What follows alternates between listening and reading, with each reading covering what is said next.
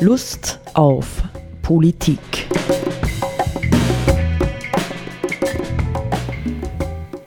Liebe Hörerinnen und Hörer des Freien Radios Freistadt, Sepp Kiesenhofer und Roland Steidl begrüßen Sie zu einer neuen Hitzesendung äh, in diesem Sommer 2021.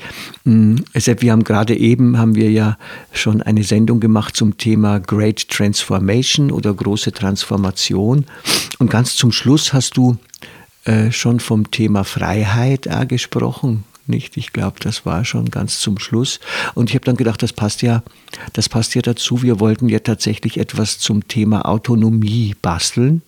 Ein Gespräch, nicht eine Reflexion, ähm, weil ähm, wir ja voriges Mal, also in der vorletzten Sendung zu dem Punkt gekommen waren, dass möglicherweise unser Autonomieverständnis uns die Möglichkeit raubt, ja tatsächlich eine Veränderung unserer Haltungen, eine Veränderung unserer Werte und damit natürlich auch unseres Tuns hervorzubringen. Nicht Autonomie ist ein ganz, ganz wichtiges Schlagwort.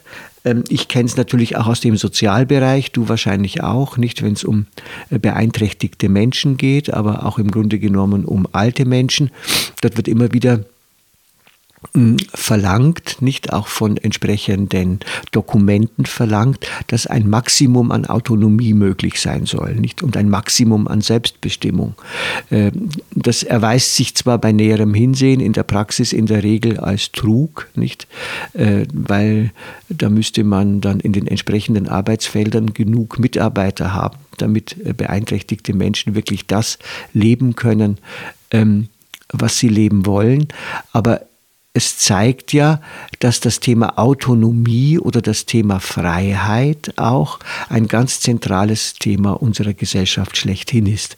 Nicht? Und äh, zu dieser Thematik sollen halt grundsätzlich alle Menschen Zugang haben. Nicht, aber wie steht es denn wirklich um diese Freiheit und wie steht es um diese Autonomie?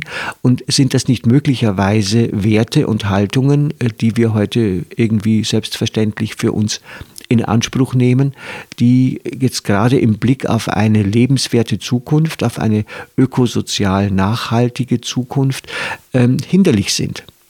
Nicht? Das äh, wäre so die Fragestellung, nicht? Was verbinden wir heute mit Autonomie? Welches Freiheitsverständnis haben wir?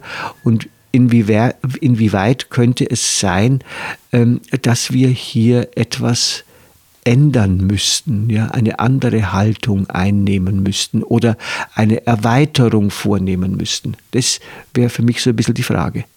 Mhm. Ich meine, mir denke mal, dass wichtig ist, aus von welchem Standpunkt her reden wir oder denken wir über das Thema nach. Weil natürlich für jemand, der zum Beispiel eingesperrt ist oder der sehr unter sklavenartigen Verhältnissen leben muss, äh, ist dies, fühlt sich das Thema Autonomie und Heteronomie bzw. Fremdbestimmung ganz anders an als für uns beide, die wir wahrscheinlich ein relativ hohes Maß oder relativ viele Möglichkeiten der Selbstbestimmung in unserer Lebensgestaltung haben haben natürlich auch unsere Begrenztheiten und Einschränkungen, die ist eh klar, nicht? Aber wir reden trotzdem mhm. von einem relativ hohen Level im Vergleich ja, zu anderen Menschen an Autonomie als eben andere Menschen. Aber wir könnten vielleicht wieder auch ein bisschen in die Richtung gehen, wie wir es bei der vorigen Sendung auch gemacht haben, nicht? Also ähm, wir könnten unterscheiden zu unterscheiden versuchen. Einerseits Autonomie, was heißt das überhaupt? Dann das Thema ja. Selbstbestimmung und das Thema Freiheit. Ja, die überschneiden sich ja irgendwie und doch sind sie nicht ein und dasselbe. Ja. Nicht, also fang mal an, nicht wo würdest du, wo würdest du beginnen von diesen dreien? Weil, Na, verstehst du, vielleicht noch eins dazu gesagt, jetzt vielleicht fangen wir dann auch, können wir damit anfangen.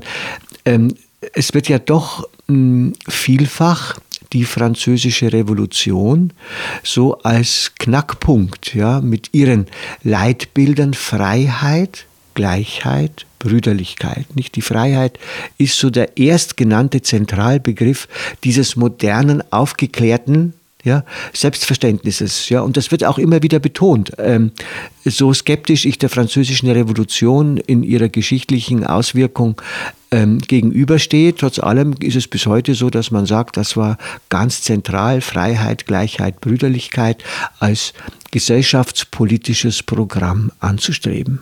Mhm. Ja, da muss man natürlich wissen, was vorher war. Vorher war Monarchie mhm. und Monarchie bedeutet, Untertanenschaft.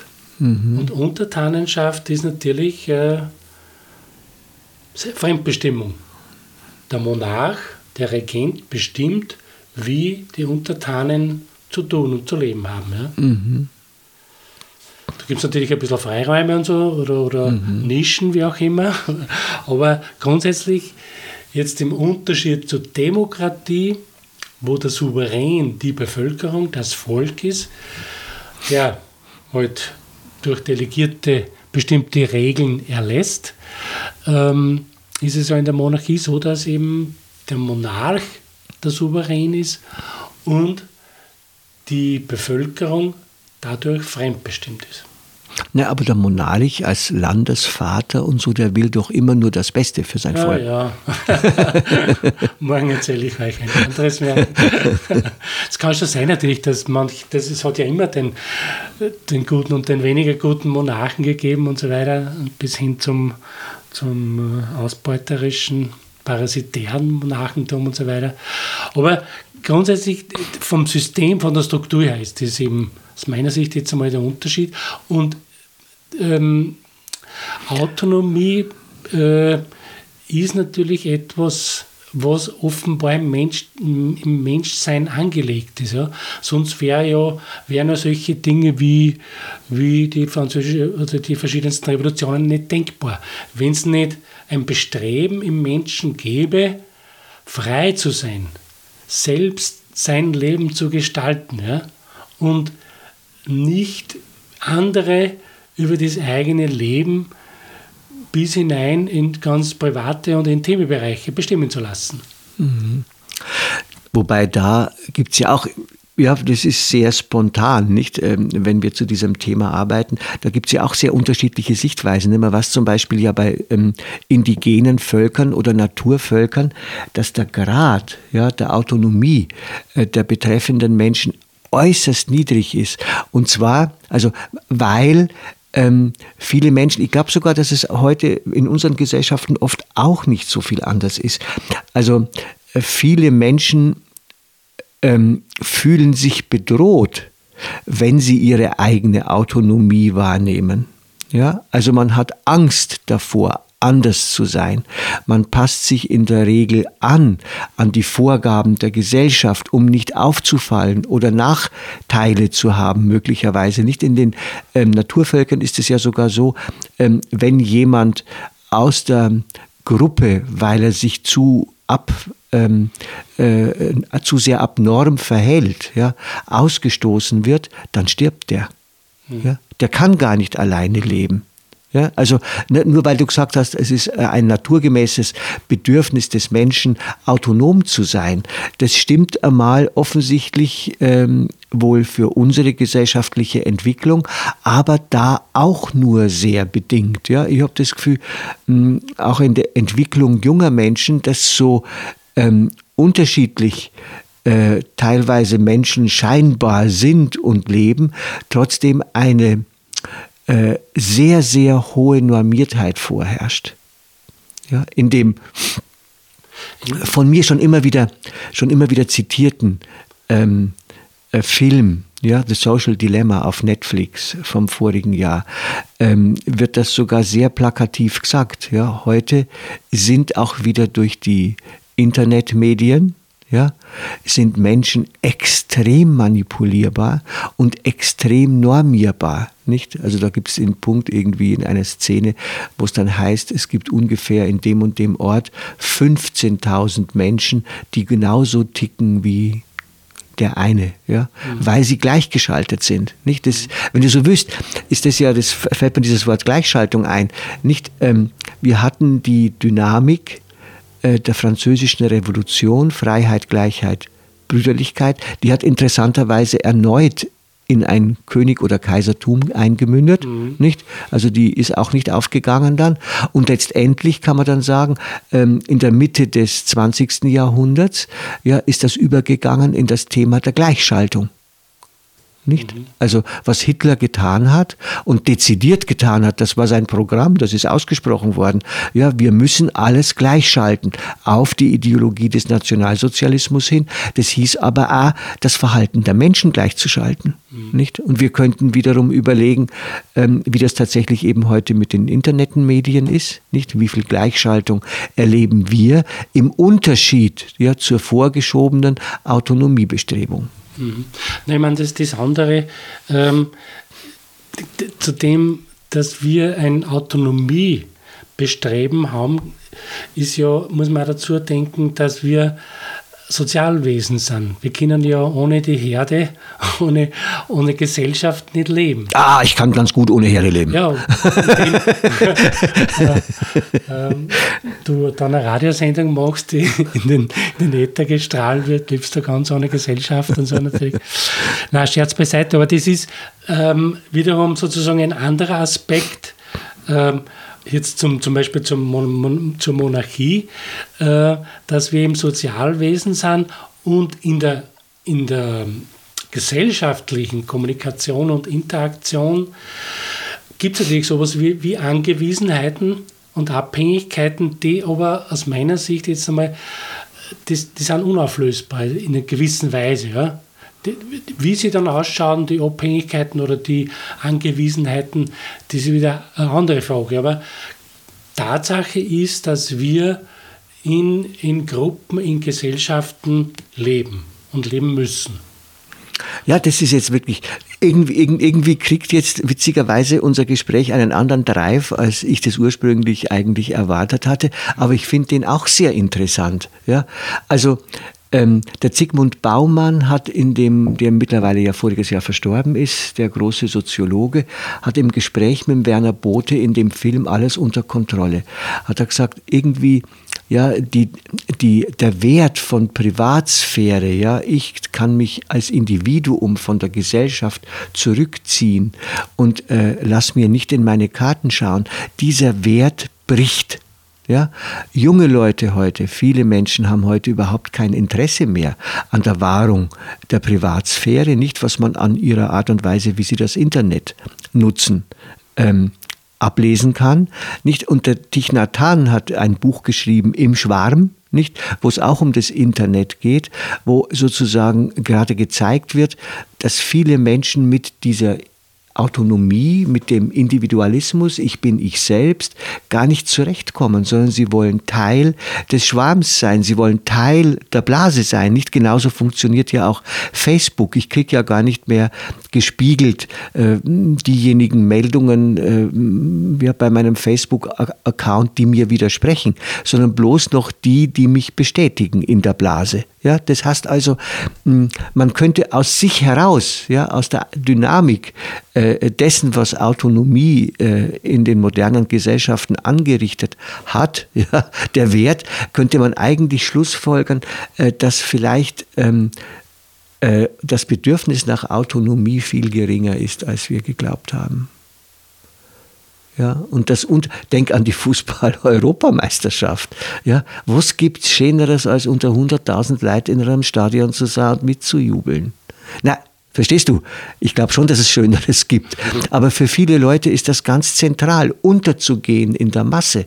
Ja, ja, also le leben wir tatsächlich, also das ist jetzt für mich eine ganz andere Fragestellung als zuerst gedacht, leben wir tatsächlich in einer Gesellschaft, in der in der es um Autonomie geht. Ich mache ein letztes Beispiel. Ja, ich habe das hier verfolgt, auf dem Lande lebend seit 30 Jahren, ja, im Müllviertel, wie so sukzessive im Grunde genommen auch eine ähm, Konsumgleichschaltung ja, passiert ist. Ja, an einem bestimmten Punkt äh, hast du gesehen, dass ähm, an allen hm, Einfamilienhäusern das Trampolin entstand, ja, für die Kinder. Irgendwann haben die meisten so ein Trampolin stehen gehabt, auch wenn die Kinder dann gar nichts mehr damit angefangen haben.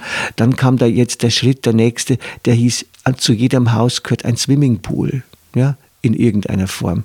Ja, und mh, auch das sind ja auf der Ebene der Konsumstandards, ja, der materiellen Standards im Grunde genommen Phänomene äh, der Gleichschaltung, ja, wo du sagst, wenn das der Nachbar hat, muss ich das auch haben oder so. Also wie, wie autonom verhalten wir uns tatsächlich in dieser Gesellschaft?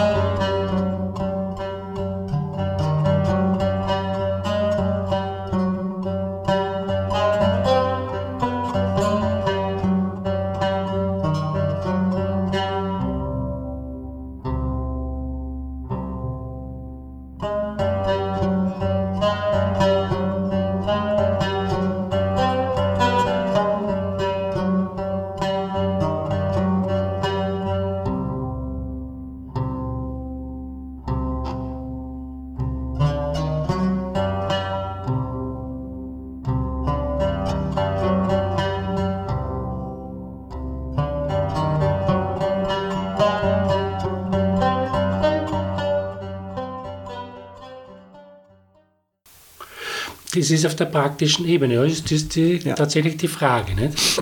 Aber das ist ja eine andere Konstellation, als wenn ich jetzt äh, direkt unmittelbare Fremdbestimmung hernehme. Ja? Wenn ich mhm. zum Beispiel jetzt äh, das Eherecht, das fällt mir gerade ein als Beispiel, bis 1975 gab es ja in Österreich äh, nicht die Autonomie der Frauen in der Ehe, sondern da war der Mann das Familienoberhaupt, der entscheiden konnte, ob die Ehefrau arbeiten gehen darf in einem Betrieb oder nicht.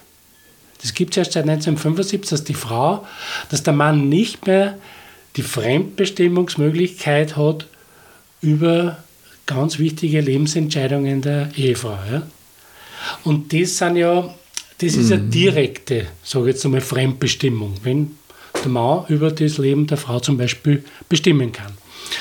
Das andere ist, ist wie, wie wir uns gegenseitig, wie du das Beispiel zuerst gesagt hast, mit äh, sich gegenseitig beeinflussen oder manipulieren und so weiter in der Blase oder aufgrund des Wunsches nach Anerkennung sich in einer bestimmten Weise dann zu verhalten oder nicht zu verhalten und so weiter, das sind ja dann ähm, gesellschaftliche oder soziale Interaktionen, die man dann tatsächlich als in einer gewissen Weise Fremdbestimmung äh, beschreiben kann, würde ich auch sagen. Ja? Aber das ist, wie gesagt, das sind zwei verschiedene Verhältnisse, würde ich jetzt einmal sagen. Mhm. Ja, ähm, ich, ich, ich finde ich find die Geschichte eigentlich wirklich sehr spannend jetzt. Ähm, wenn ich denke, auf der Ebene des Konsums, nicht auf der Ebene unseres materiellen Besitzes, tendieren wir sozusagen vielleicht von uns selbst heraus äh, dazu, ähm, uns gleich zu machen mit anderen, auf jeden Fall mithalten zu wollen, nicht? Und da finde ich jetzt das, das Argument, das du genannt hast mit den Frauen, ob sie arbeiten dürfen oder nicht, auch wiederum sehr zweischneidig, weil im Grunde genommen ja, könnten sich viele Familien den materiellen Standard, der heute nötig ist, um sichtbar äußerlich dazuzugehören, gar nicht leisten, wenn nicht die Frau arbeiten würde. Also inwieweit ist die Entscheidung der Frau heute, ja, sie darf es, ja, gesetzlich ist es okay, arbeiten zu gehen, überhaupt eine autonome Entscheidung. Ja, oder nicht eventuell ein systemischer Zwang, weil sonst könnte man uns keine zwei Urlaube leisten, sonst könnte man uns nicht zwei Autos leisten, sonst könnte man, könnte man, könnte man viele Dinge nicht. Ja, ja das, ist, das ist sozusagen eine Folgeerscheinung, aber das ist ja nicht das Thema. Darf eine Frau die Entscheidung treffen, ob sie erwerbstätig wird Eh. oder nicht. Das, ist ja, das hat mit dem, was da, daraus folgt, jetzt einmal zuerst nichts zu tun. Nee, aber du kannst ja sagen, sie könnte ja auch die Entscheidung treffen, nicht erwerbstätig sein zu Kann wollen. sie, ja. ja, kann sie sich, ja, aber kann sie heute Also innerhalb die- der Verhältnisse, okay. in der, in den, unter denen wir heute leben, hat sie überhaupt die Freiheit, sich zu entscheiden, ja, äh, nicht erwerbstätig sein zu wollen, aufgrund der materiellen Niveaus, die wir heute in unserer Gesellschaft für selbstverständlich erachten. Ja, aber das betrifft ja jetzt nicht, nicht das Verhältnis zwischen Mann und Frau. Das betrifft ja generell das, das, die verschiedensten Verhältnisse. Nee. Aber ist trotz allem, ja, äh, äh, verstehst du, wir reden von Freiheit, wir reden von Autonomie und du kannst äh, in vielen Dingen ähm, äh, schon die Wahrnehmung machen, dass die beanspruchte Autonomie im Grunde genommen konterkariert wird durch reale gesellschaftliche Verhältnisse. Nicht? Der Byung-Chul Han hat ja äh, mal die steile These aufgegriffen, äh, gegriffen, ja, in, einer sein, in einem seiner Bücher, äh, wo er sagt, das Einzige, was von der Autonomie des modernen Subjekts übrig geblieben ist, ist die Freiheit zu konsumieren. Ja? Ansonsten sind wir ähm, limitierter, sind wir normierter, als wir glauben. Ja? Ähm, die, die Freiheit, ja, und das, da jetzt wird es interessant, weil wir jetzt eigentlich auf unser Thema, das ich eigentlich ursprünglich gedacht hatte, zurückkommen können. Haben wir wirklich die Freiheit, ja, und die Autonomie letztendlich auch, ja, dieses äh, ganz gezielt, ja, andere Werte, andere Verhaltensformen zu entwickeln und zu leben als die, die uns vom, nennen wir es ruhig wieder, neoliberalen Kapitalismus vorgegeben werden. Das heißt also nicht, und hier wird für mich Autonomie dann tatsächlich interessant, weil wenn wir sagen würden, wir wollen eine äh, nachhaltig, ökosozial nachhaltige Gesellschaft, dann würde das bedeuten, dass eine immer größer werdende Zahl ganz bewusst ja, gegen die bisherigen Standards des Verhaltens, wie wir sie aus unseren Lebensverhältnissen kennen, Konsumzwang, Leistungszwang, Wachstumszwang, auch für Unternehmer und sowas, ausbrechen müsste und müsste sagen, aufgrund der Erkenntnis, ja, dass das so nicht weitergehen kann, müssen wir ganz gezielt verantwortlich neue Verhaltensmuster in der Gesellschaft entwickeln. Wenn ich diese Themen zum Beispiel mit Schülern äh, diskutiere, kommt sicher ganz, ganz schnell das Argument, aber ich kann doch in dieser Gesellschaft nicht gegen die Regeln verstoßen, die üblicherweise gelten. Ja? Dann bin ich ausgesperrt, dann bin ich ausgeschlossen, dann bin ich ein irgendwie etwas. Das heißt eigentlich letztendlich, äh, wir haben gar nicht die Autonomie, vernunftgemäß, wir hätten sie schon, ja, aber wir nehmen sie nicht wahr, vernunftgemäß zu handeln und uns gegen die herrschenden Regeln zu stellen. Das ist eben, äh, du hast das jetzt eh so formuliert, wir nehmen sie nicht wahr. Genau. Ja? Das heißt, äh, wenn jetzt rein formalrechtlich ja, eine Autonomie besteht, dass äh, der Mensch, der einzelne Mensch über sozusagen Verhaltensweisen entscheiden kann, so oder so, dann ist das einmal das objektive, die objektive Gegebenheit, subjektiv die Möglichkeit, die Fähigkeit, autonom, autonom auch zu handeln, nicht nur zu denken, sondern auch autonom zu handeln, das ist ja wiederum ein zweites Paar Schuhe. Nicht? Das heißt, äh, die, in ein, wenn objektiv die Autonomie nicht gegeben ist, kann ich auch nicht autonom, autonom handeln.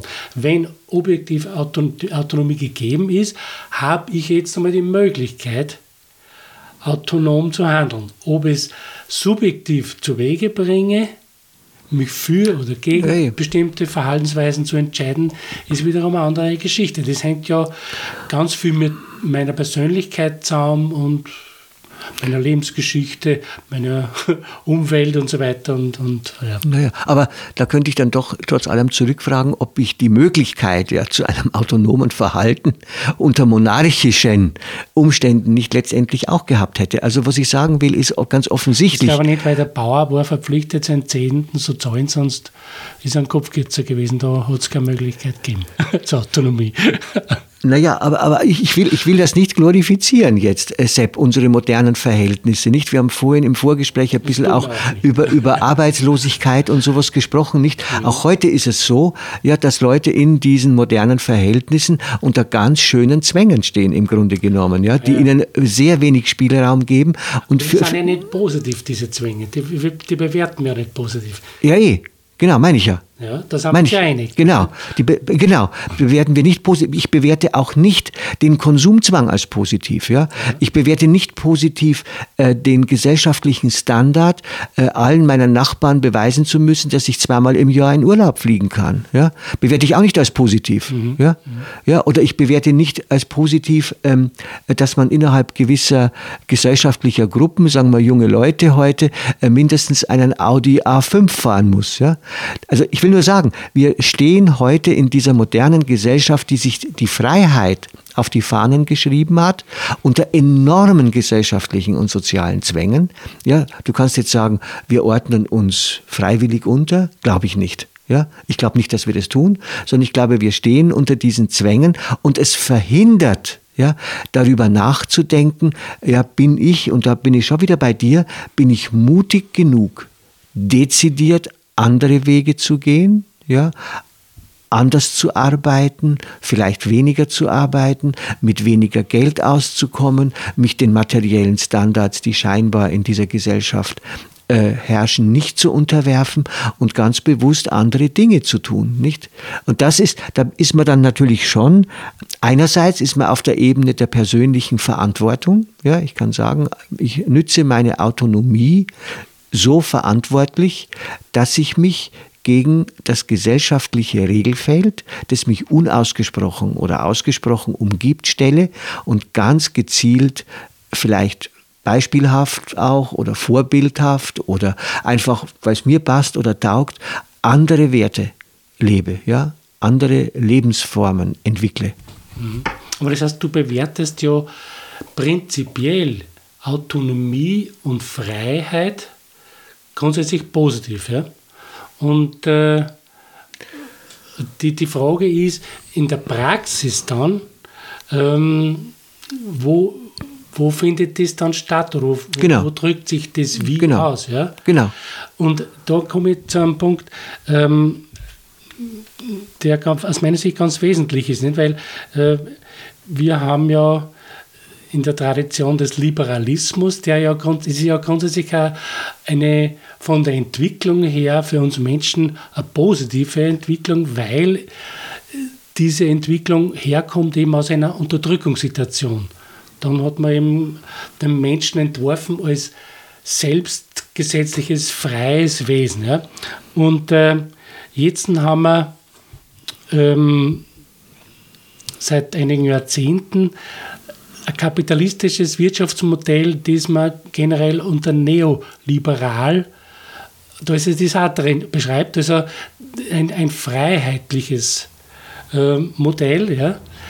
Und da muss man natürlich sehen, dass dies, ähm, diese, die Freiheit in diesem neoliberalen Modell in erster Linie natürlich die Freiheit des Kapitals ist. Das heißt, die, die Repräsentanten, die gesellschaftlichen Repräsentanten des Geldeigentums, die wollen möglichst viel Freiheit im, in der Verwendung des Kapitals haben, im Sinne, dass es mehr wird. Was wiederum in der Praxis, und das ist, glaube ich, das, was wahrscheinlich was man schnell mal vergisst oder aus den Augen verliert, für ganz viele Menschen Unfreiheit bedeutet. Was wiederum aber nicht heißt, dass man nicht das Ideal der Freiheit grundsätzlich äh, positiv bewerten kann, aber man natürlich sehen muss, das ist immer nur eine relative Freiheit, die wir erreichen können, weil wir natürlich Verantwortlichkeiten haben, weil wir Rücksicht nehmen müssen. So. Aber im neoliberalen Kontext muss man wissen, im Wirtschaftskontext, die Freiheit, um die es da geht, ist immer die Freiheit der Starken. Die Freiheit derer, die viel Geld haben. Ja, Und wobei. Das bedeutet hm. in der Folge für viele Menschen, dass sie unfrei werden. Ja, genau. Also insofern hat sich gar nicht so viel geändert, nicht? Es sind halt die, äh, die starken äh, sind halt äh, die heutigen Könige, kann man sagen. Ne? Genau, die, die großen Konzerne sind, der, der John Ziegler spricht ja von einer Refeudalisierung. ich will noch einen letzten Satz sagen. Letzten ich halte das ganze Thema mit dem Liberal, auch neoliberal, für einen knallharten Etikettenschwindel, weil genau dieses Wirtschaftssystem unendliche Zwänge schafft, allein schon die Wachstums- und Leistungszwänge und Konsumzwänge für alle, weil alles untergehen würde. Bitte komm mir nie wieder mit dem Begriff neoliberal. Da widerspreche ich jetzt nicht. Gut. Auf Wiederhören. Auf Wiederhören.